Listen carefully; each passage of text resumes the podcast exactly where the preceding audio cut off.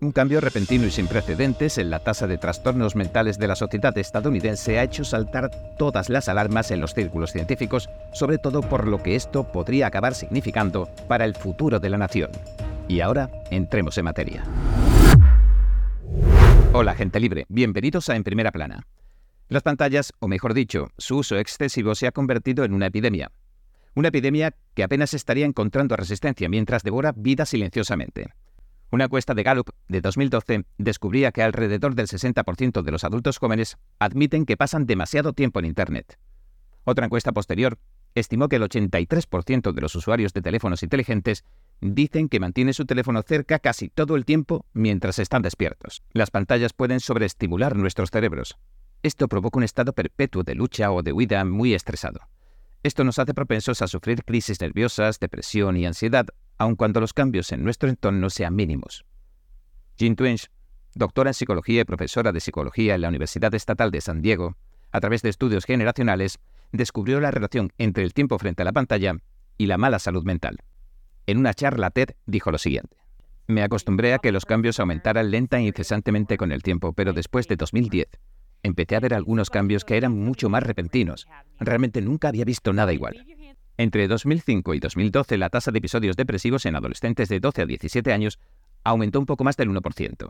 Sin embargo, entre 2012 y 2017 se produjo un aumento de casi el 4%. Además, cada vez menos adolescentes salen al aire libre o leen libros, mientras que el tiempo que dedican a las redes sociales e Internet aumenta drásticamente. En 2008, el psicoterapeuta Tom Kerstin, que trabajó como orientador escolar durante 25 años, observó un aumento de los diagnósticos de trastorno por déficit de atención con hiperactividad. El tristemente famoso TDAH se extendía entre los niños mayores de 8 años. El TDAH suele detectarse en la primera infancia, cuando el niño empieza a ir al colegio. Sin embargo, ahora también se diagnostica cada vez más a adolescentes y adultos. Aunque es posible que los médicos no detectaran a algunos de estos adolescentes cuando eran pequeños, el señor Kerstin sospecha que algunos desarrollaron síntomas de TDAH debido al uso de las pantallas. Alrededor de 2012, cuando el 30% de los adolescentes tenía un smartphone, empezó a ver que el comportamiento rebelde y los trastornos de ansiedad eran cada vez más comunes entre los niños. Los adultos jóvenes y los adolescentes que crecen ahora también tienden a ser más antisociales y su resiliencia emocional es reducida, lo que podría estar relacionado con que no mantienen suficientes relaciones sociales en persona, debido a que pasan la mayor parte del tiempo mirando a las pantallas. El señor Kerstin le dijo al Epoch Times lo siguiente, no es solo la cantidad de tiempo que pasan en el mundo cibernético, sino también lo que se perdieron, el juego al aire libre y el aprendizaje social. Durante la pandemia, el tiempo que los adolescentes pasan frente a una pantalla se duplicó. Aunque pocos estudios investigaron la adicción infantil a Internet durante la pandemia, se hizo uno amplio en adultos en 2021 y demostró que los adultos considerados en riesgo de adicción a Internet tenían 2,3 veces más probabilidades de sufrir depresión y casi dos veces más probabilidades de sufrir ansiedad que la población general. Además, las personas con adicción declarada o grave tenían 1,3 veces más probabilidades de sufrir depresión y ansiedad. Los profesores informan de que la última generación, la generación alfa, también conocida como niños iPad, es agresiva, indisciplinada y regula mal las emociones en el aula. El doctor Clifford Sussman, psiquiatra especializado en adicción a las pantallas, se ha centrado en darle tratamiento a esta afección debido a una necesidad cada vez mayor. Declaró al Epoch Times que, especialmente después de la pandemia, se disparó el número de gente que pedía ayuda con este problema. Pero, ¿En qué consiste realmente esta adicción? Las actividades frente a una pantalla, ya sean videojuegos, redes sociales, navegar por Internet o ver vídeos en streaming, ofrecen una vía de escape. Según le explicó al Epoch Times el profesor y psicoterapeuta David Rosenfeld de la Universidad de Buenos Aires, estas actividades también son muy estimulantes para el cerebro. Hablamos de esos colores brillantes y de su perfecta integración en el mundo virtual. Cuando se le presenta algo nuevo y excitante, el cerebro libera dopamina, y todo lo que dispara esta liberación de dopamina puede convertirse en adictivo.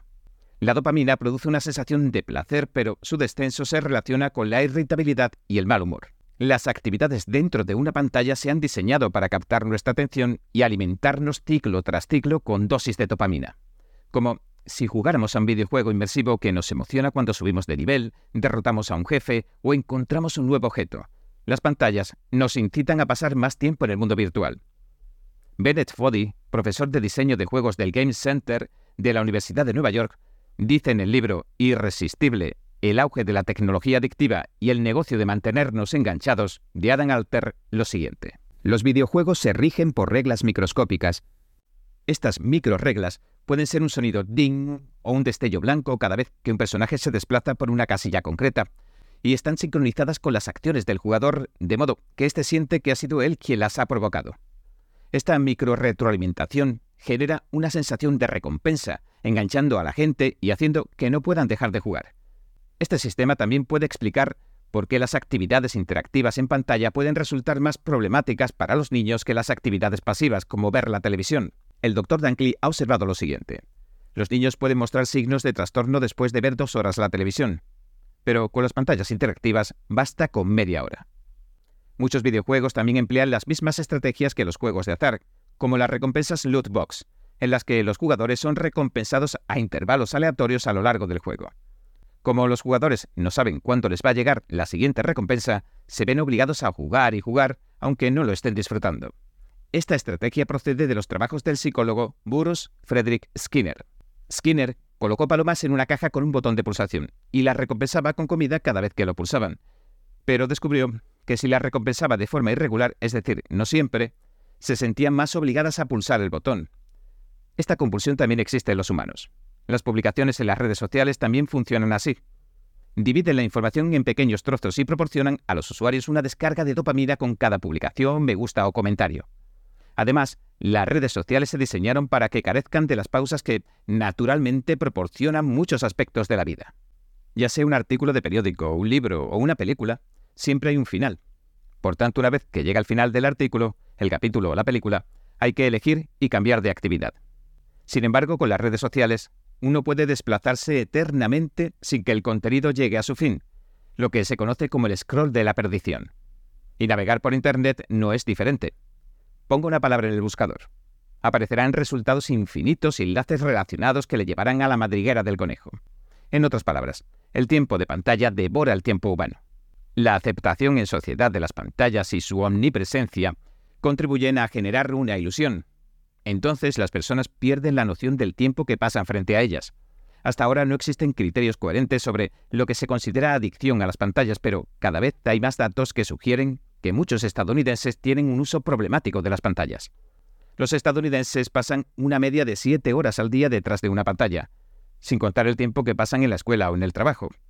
La consejera Hilary Catch, cofundadora de Restart Life, un centro residencial de tratamiento de la adicción a la tecnología, declaró al Epoch Times que el uso de las pantallas se considera problemático cuando empieza a restarle tiempo al funcionamiento humano normal y necesario. Las personas necesitan dormir unas 8 horas diarias, y la jornada media de trabajo es de 8 horas y media. También necesitan tiempo para socializar, hacer ejercicio, comer, ducharse y gestionar sus asuntos cotidianos y sus aficiones. Siete horas diarias frente a la pantalla significa sacrificar estas actividades tan necesarias. Dino Ambrosi, fundador de un programa de 12 semanas que ayuda a los estudiantes universitarios a limitar el tiempo que pasan en las redes sociales, estimó en una charla TED que si la mayoría de los jóvenes de 18 años vivieran hasta los 90, les quedarían 334 meses de tiempo libre en su vida. Y afirmó que lo que esas personas hicieran con ese tiempo restante determinaría literalmente el tipo de persona en que se convertirán. Sin embargo, las estimaciones del señor Ambrosi muestran que alrededor del 93% de ese tiempo se pasa detrás de pantallas y la mayoría de forma involuntaria. La señora Cash, cuyo programa para tratar a personas que luchan contra la adicción a la pornografía en Internet y a los videojuegos, comenzó en los años 90 y ha observado una tendencia preocupante. Aunque sus primeros clientes también sufrieron grandes trastornos debido a sus adicciones a las pantallas, poseían habilidades suficientes para vivir. En cambio, muchos de sus clientes actuales carecen de las habilidades vitales necesarias como saber cocinar, mantener la higiene personal, mantener una conversación, entablar relaciones significativas, conservar un empleo, etcétera, etcétera. Estas personas son más difíciles de tratar. Una de las razones es que ya en su infancia o adolescencia se les proporcionó la herramienta para evadirse. Ahora se han convertido en fugitivos crónicos de los inconvenientes y dificultades de la vida. La señora Cash afirma que estas personas consiguen, a duras penas, crear lazos sociales, superar retos y mantener su empleo, es decir, los asuntos esenciales de la vida real. Los psicólogos y profesores Maria Kuss y Mark Griffiths de la Universidad de Nottingham Trent son algunos de los investigadores más conocidos sobre los efectos del uso problemático de las pantallas. Entre los 26 psicoterapeutas que tratan a personas con adicción a Internet a los que encuestaron la señora Kuss y el señor Griffiths, algunos afirmaron que el uso de las pantallas había causado indudablemente los problemas de salud mental de sus pacientes. Uno de los psicoterapeutas incluso dijo lo siguiente. No padecían ansiedad social ni trastorno de ansiedad generalizada antes de empezar a jugar. El doctor Sassman añadió que si a los problemas de salud mental se le suma la adicción, no se pueden tratar los problemas de salud mental si no se aborda primero la adicción. Además está la depresión. El entretenimiento prolongado frente a una pantalla provoca periodos prolongados de liberación de dopamina. Esto significa que se sufre un descenso de dopamina cuando se deja de estar frente a una pantalla. Los niveles bajos de dopamina guardan relación con el estado de ánimo irritable y la depresión. Con la estimulación constante, el cuerpo acaba intentando estabilizarse, haciendo que las vías del placer del cerebro sean menos sensibles. Esto significa que para conseguir el mismo subidón, la persona debe aumentar el grado de estimulación del contenido o ver más. Esto puede significar contenidos más gráficos, intensos o violentos. Luego, cuando una persona sale de la pantalla, esto provoca un mayor desinterés y mal humor. Naturalmente, la gente está menos interesada en actividades menos estimulantes como los placeres inherentes e interpersonales. El uso de pantallas también se asocia a una baja liberación de melatonina, potencialmente relacionada con diversos trastornos del estado de ánimo, incluida la depresión. La ansiedad y la irritabilidad también son factores apremiantes. En resumidas cuentas, estar pendiente de una pantalla significa estar constantemente distraído. Las redes sociales y la navegación por Internet rompen la capacidad de atención de una persona porque la atención se desvía de una cosa a otra. La investigadora Gloria Mark, doctora en psicología, en una entrevista en el podcast Speaking of Psychology, decía lo siguiente. En nuestra investigación hemos observado una correlación entre el estrés y la frecuencia con la que se cambia la atención. Según los monitores de frecuencia cardíaca y los autoinformes, cuanto más rápido se produce el cambio de atención, mayor es el estrés. La estimulación de las pantallas también activa la respuesta de lucha o huida y provoca la liberación de adrenalina. Este subidón de adrenalina puede provocar una sensación de ansiedad o de gran excitación. La terapeuta ocupacional pediátrica Chris Rowan afirma que si este estado se sigue desencadenando, la persona puede llegar a agotar la adrenalina. La señora Rowan critica el impacto que está provocando la tecnología en el desarrollo humano, el comportamiento y la productividad. Y si se agota la adrenalina, el cuerpo puede empezar a liberar cortisol en su lugar. El cortisol es una hormona del estrés relacionada con la ansiedad y los trastornos depresivos graves. Además estaría el TDAH, uno de los principales trastornos relacionados con el uso indebido de las pantallas. Según el doctor Andrew Dunn, oftalmólogo especializado en salud pública, juegos problemáticos y uso excesivo de la tecnología personal, el cerebro es como un músculo que se puede entrenar. Dado que el entretenimiento frente a una pantalla distrae mucho, la persona no entrena cómo sostener su atención, lo cual es necesario para completar una tarea mentalmente exigente, como, por ejemplo, terminar unos deberes laboriosos. El tiempo de pantalla prolongado también se asocia con el adelgazamiento del córtex prefrontal. Este es fundamental para el control de las compulsiones y para el pensamiento lógico. Esto es también lo que hace que las personas con TDAH tengan dificultades para completar tareas que consideran poco interesantes. También está el autismo. El tiempo frente a la pantalla aísla. El señor Kerstin dice que mientras una persona se entretiene con juegos, redes sociales e Internet, la pregunta es, ¿qué está dejando de hacer? Para los padres esto podría consistir en criar y construir una conexión con sus hijos. Para los niños podrían ser oportunidades de jugar y socializar, lo que atrofia el desarrollo social. Incluso puede dar lugar a comportamientos retraídos, antisociales y ansiosos que pueden emular los síntomas del autismo. Los doctores Dunkley y Sussman han comentado que la adicción a las pantallas y los problemas de salud mental pueden ser bidireccionales. En otras palabras, las personas con autismo o síntomas similares pueden usar pantallas para evitar situaciones de ansiedad social, pero cuanto menos se entrenen para ser sociales, más retraídos se vuelven. Además, la señora Rowan, que ha dirigido más de 400 talleres sobre temas como la productividad, las adicciones, el uso excesivo de la tecnología, los programas de alfabetización mediática y el entorno escolar, está convencida de que este uso problemático de las pantallas no se limita a los niños. Durante uno de sus talleres le pidió a un grupo de adultos que levantara la mano el que controlara apropiadamente el uso de las pantallas. Aunque se apuntaron más de 500 personas, menos de 10 levantaron la mano. El trabajo de la educadora y psicóloga clínica Catherine Steiner también ha demostrado que los niños compiten cada vez más con las pantallas por la atención de sus padres. Algunos niños incluso han declarado sentirse desatendidos porque sus padres están mirando constantemente sus teléfonos. Este tipo de padres que no son conscientes o no controlan su propio tiempo delante de las pantallas, también pueden encontrar dificultades para limitarles el tiempo de pantalla a sus hijos. Algunos padres educan a sus hijos utilizando las pantallas como niñeras. Esto puede hacer que los niños den prioridad a las pantallas sobre la familia y viceversa con los padres. Esto dice el señor Rosenfeld. Y este fenómeno se refleja en la generación alfa. Un problema común de estos niños es la falta de disciplina, que deja a los padres estresados y solo las pantallas pueden apaciguarlos durante sus rabietas. La digitalización de las escuelas y los lugares de trabajo también ha facilitado el uso de las pantallas. Con el entretenimiento a un solo clic de distancia, la situación se complica.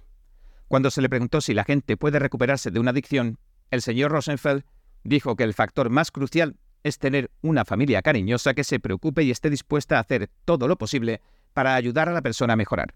Pero, ¿qué pasa con esta nueva dinámica familiar en la que los padres también son adictos a sus pantallas y, por tanto, no ven que las adicciones a sus pantallas de sus hijos sean un gran problema? Pues el señor Rosenfeld nos respondió sombríamente que esa no es una situación en la que un psicoanalista pueda ayudar. Bien, este ha sido nuestro episodio de hoy. Gracias por sintonizarnos. Si le gusta nuestro programa, por favor no olvide darle a me gusta, suscribirse y compartir este vídeo con sus amigos y su familia, porque todo el mundo merece conocer los hechos. Una vez más, gracias por ver en primera plana. Nos vemos mañana. Un espectáculo verdaderamente revelador para todos y cada uno de nosotros.